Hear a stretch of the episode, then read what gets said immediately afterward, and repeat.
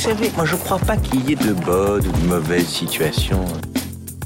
Mais sire Un sarrasin dans une chariote du diable I'll be back. Un gosse qui est né dans une étable à Bethléem, franchement. Tu crois que ça va changer la face du monde, quoi Bonjour à tous et bienvenue dans ce nouveau numéro de votre rendez-vous hebdomadaire consacré au cinéma. C'est l'instant ciné et comme chaque semaine, on se retrouve pour parler de toute l'actu ciné avec 5 infos que j'ai soigneusement sélectionnées pour vous. Puis en seconde partie d'émission, je reviendrai sur un film à aller découvrir en ce moment dans les salles de cinéma. Alors sans plus d'attendre, on passe tout de suite aux actus.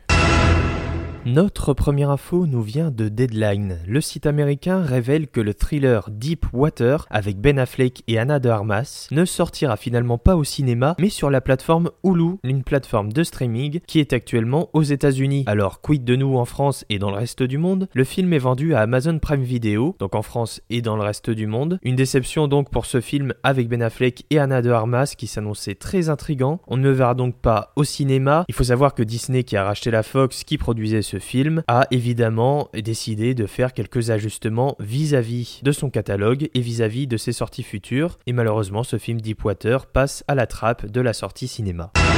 Continuons maintenant avec deux nouvelles affiches. Un premier poster pour le film Uncharted avec, Tom Holland et Mark Wahlberg. Le film sera retrouvé en février 2022 dans les cinémas français. C'est l'adaptation du célèbre jeu vidéo du même nom, Uncharted. Une autre affiche est la première pour le film du Palmacho, Grégoire Loudig et David Marseille en collaboration avec Jonathan Barré à la réalisation. Un nouveau long métrage donc après la folle histoire de Max et Léon qui a été un super succès, une magnifique comédie française. Ici, on les retrouve avec Les Vedettes qui sera à découvrir le 16 février 2022 au cinéma. D'ailleurs, la bande-annonce a été révélée aujourd'hui. Et une autre affiche, une affiche française pour le film Scream, le nouveau Scream qui sera à retrouver très prochainement puisque ça arrive le 12 janvier dans les cinémas français.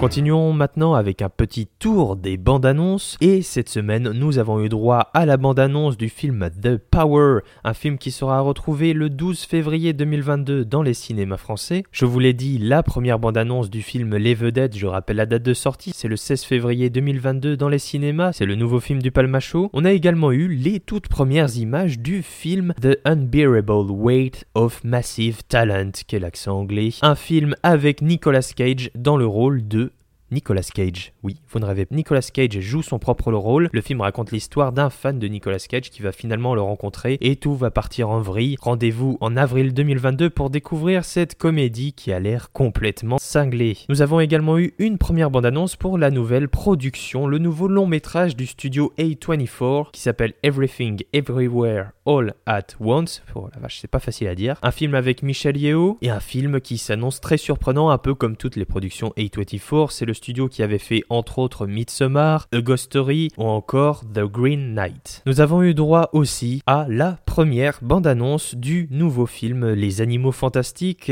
la saga dérivée de l'univers Harry Potter. Ce nouveau film s'intitule Les Animaux Fantastiques, les secrets de Dumbledore, avec entre autres Judd Law, un film à voir au cinéma le 13 avril prochain. Et enfin, pour terminer sur ces bandes annonces, nous avons eu droit aujourd'hui même aux toutes premières images du film Notre-Dame en feu, le nouveau film de Jean-Jacques Hano sur la tragédie L'incendie de Notre-Dame. Le film arrive dans les cinémas français le 16 mars 2022.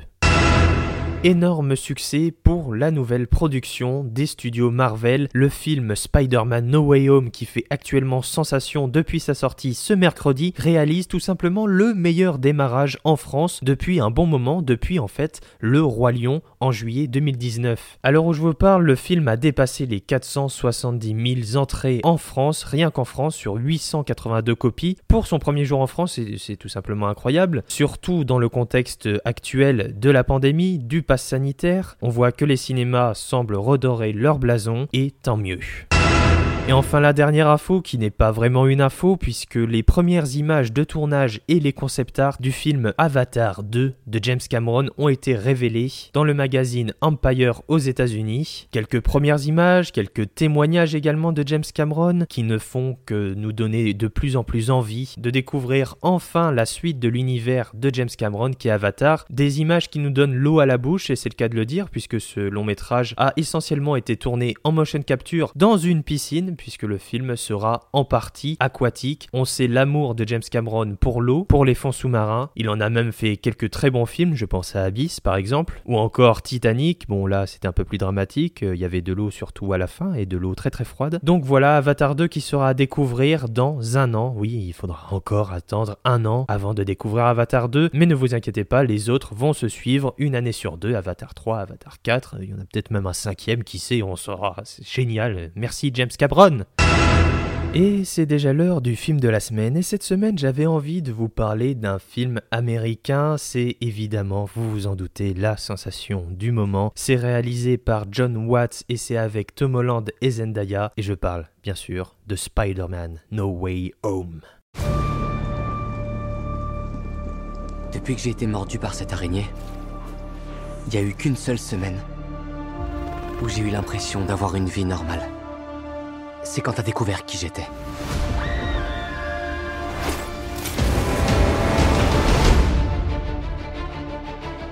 Tu as altéré le sortilège qui devait faire oublier à tout le monde que Peter Parker est Spider-Man. Et maintenant, nous avons des visiteurs. En provenance de tous les univers.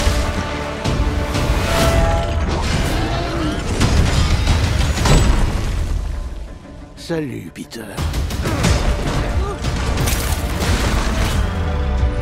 Je n'ai pas Peter Parker.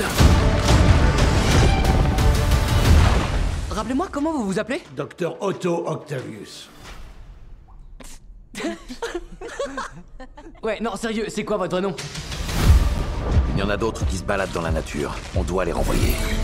Alors, démêlez-moi tout ce bazar. Je vous signale que tout ce délire, c'est un peu à cause de vous. Je connais des formules magiques qui fonctionnent hyper bien et elles commencent toutes par s'il vous plaît.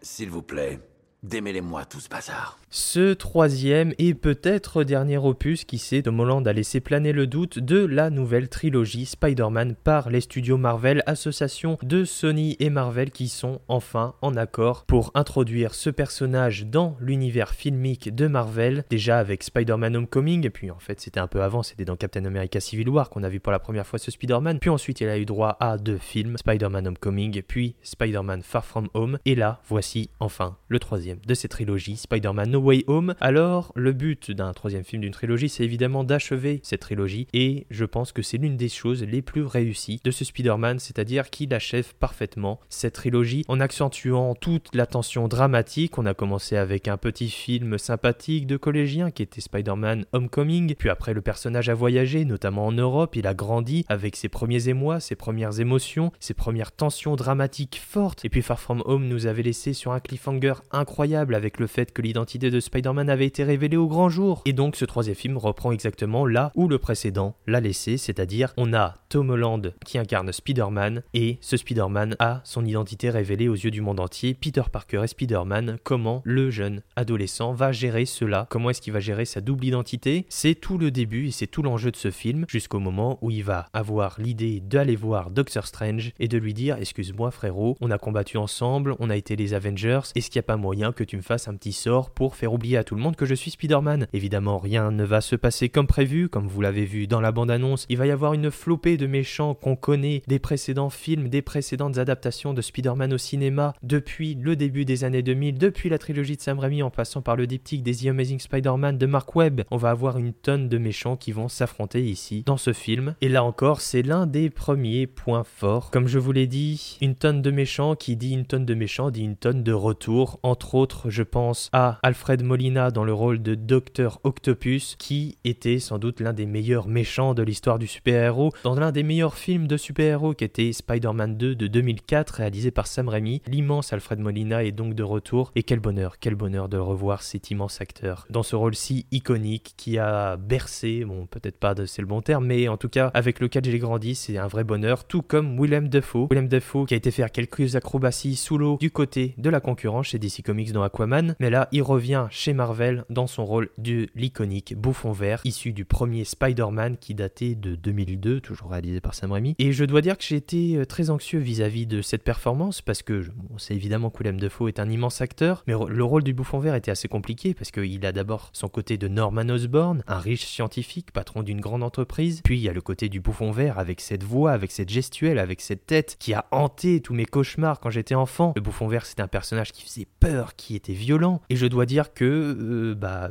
quasi, ouais, 20 ans après, ça n'a pas changé, il a toujours les mêmes mimiques, il a retrouvé comme ça, euh, dans un éclair de folie, la même expression faciale démente quand il est le bouffon vert, cette capacité de changer de personnage rien que dans les yeux, dans la voix, c'est incroyable, il m'a bluffé, encore une fois, Willem Dafoe n'a rien perdu, tout comme la Fred Molina d'ailleurs, ils n'ont vraiment rien perdu, cette capacité à retrouver leur personnage comme ça plus de 20 ans après, c'est tout à fait impressionnant. Mais ça veut dire aussi, tous ces personnages, que le film est entre autres, et là c'est un de ses défauts, qu'il est complètement boursouflé par tout ce qu'il veut faire, par son propos. C'est-à-dire qu'à travers tous ces personnages qu'on fait revenir, et le film qui essaie de dire quelque chose dans la continuité de l'histoire qu'il a développée dans les précédents films, ça fait que ça nous donne un globi-boulga qui peut d'abord paraître indigeste, et je vous cache pas que je vais filer, aller le revoir une seconde fois, parce que parce qu'il y a trop d'informations d'un coup, il faut absolument que je revoie ce film. Donc ça peut être un défaut, en tout cas au premier visionnage, peut-être que dans les prochains visionnages, le film est assez long, hein. il dure euh, plus de 2h30, 2h40 je crois, 45. Donc le film est assez long quand même, mais euh, ça veut dire aussi que à travers tout ça, bah le scénario en pâtit un peu, la narration aussi, il y a beaucoup, beaucoup, et c'est assez dommage en fait, mais bon,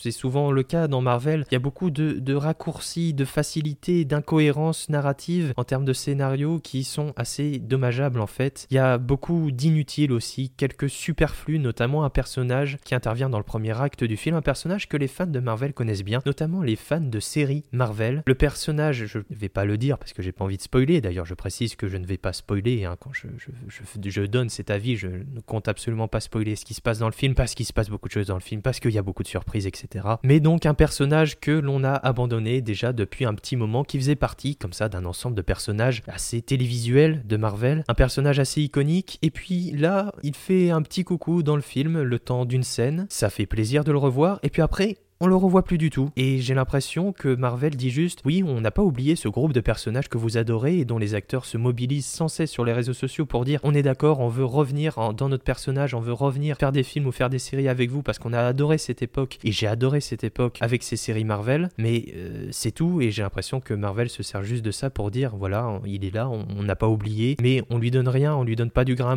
et ça me fait d'autant plus de peine que cet acteur, ce personnage aussi est très cher dans mon cœur et j'aime tout particulièrement ce personnage et euh, l'acteur aussi qui l'interprète parce qu'il a beaucoup d'humour, notamment sur les réseaux sociaux vis-à-vis de sa situation et vis-à-vis de la situation de son personnage qui est encore une fois inutilisé. Et là, enfin, on le voit dans l'univers cinématographique Marvel, mais c'est juste le temps d'une scène pour ensuite l'abandonner. C'est extrêmement dommage. J'en veux à Marvel. Carton rouge à Kevin Feige, le producteur de Marvel. Bon, au-delà de ça, l'un des gros points forts du film aussi, et celui-là est assez ambivalent, c'est son esthétique. Le film, euh, d'abord, est assez lumineux, assez clair, euh, jusqu'à la première grosse baston. On la voit dans la bande-annonce, c'est le moment où le docteur Octopus attaque Spider-Man sur euh, un pont d'une autoroute avec plein de voitures. La séquence c'est en plein jour, mais elle est pas super belle esthétiquement parlant. Puis après, le reste du film est relativement sombre. J'ai trouvé que le film était assez sombre et ça collait bien à toute la tension dramatique qui est portée ici dans ce film. Et je trouve que c'est une bonne chose de la part de Marvel d'essayer de faire enfin quelque chose de plus sombre dans cet univers de Spider-Man qui était essentiellement très très lumineux. Hein. Euh, Spider-Man Homecoming ou Far From Home, c'était des films qui étaient, qui étaient relativement enfantin dans leur esthétique. Ici, on a quelque chose de beaucoup plus adulte et c'est évidemment mis en perspective vis-à-vis du personnage qui grandit et qui va subir de nombreux chocs dans ce film. Peter Parker va en, en effet être sacrément malmené ici. Ça nous donne aussi, toujours dans cette esthétique, deux ou trois très bons plans. J'ai trouvé un plan assez iconique où le personnage virevolte entre des lignes d'électricité avec derrière un soleil couchant. C'est assez beau et c'est assez rare même. Et un autre plan, c'est un plan de nuit où le personnage de Peter a subi un énorme choc émotionnel, ça va pas du tout. Il est en pleurs, il y a de la pluie, il est en plein milieu d'une ville, de nuit, avec tous les écrans qui l'illuminent. On dirait un plan sorti un peu de Blade Runner 2049. C'est assez beau à voir, c'est un moment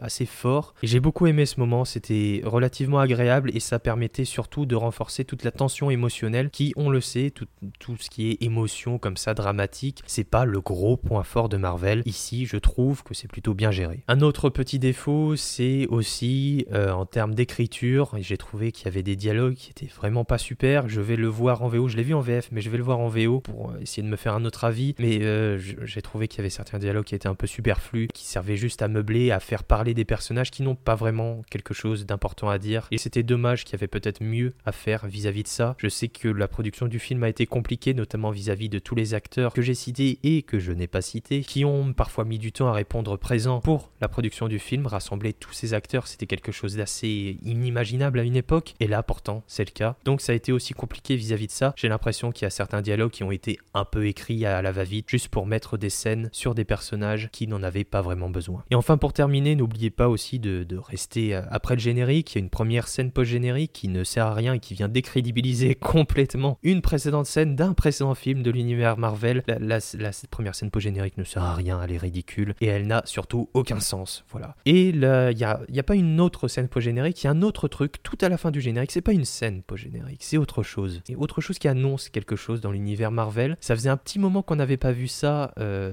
en termes de, de, moments post-génériques dans Marvel. Et j'ai été vraiment surpris de, de découvrir ça. Ça fait extrêmement plaisir, ça annonce beaucoup de choses pour la suite dans l'univers Marvel. Donc comme d'habitude, hein, restez, restez pendant le générique. Si vous n'êtes pas pressé, si vous n'avez rien d'autre à faire, n'hésitez pas pour découvrir deux trois petits trucs sympathiques.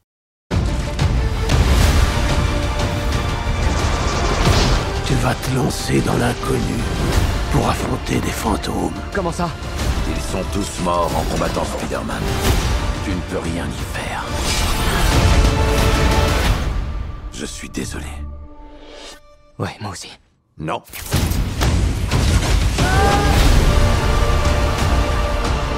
Il doit bien y avoir une autre solution C'est la seule Ils mettent notre univers en danger Tu ne me prendras pas mon pouvoir Peter, tu es tiraillé. Tu veux être tout à la fois. Mais le monde, lui, veut t'obliger à choisir. Tout est ma faute. Je peux pas sauver tout le monde.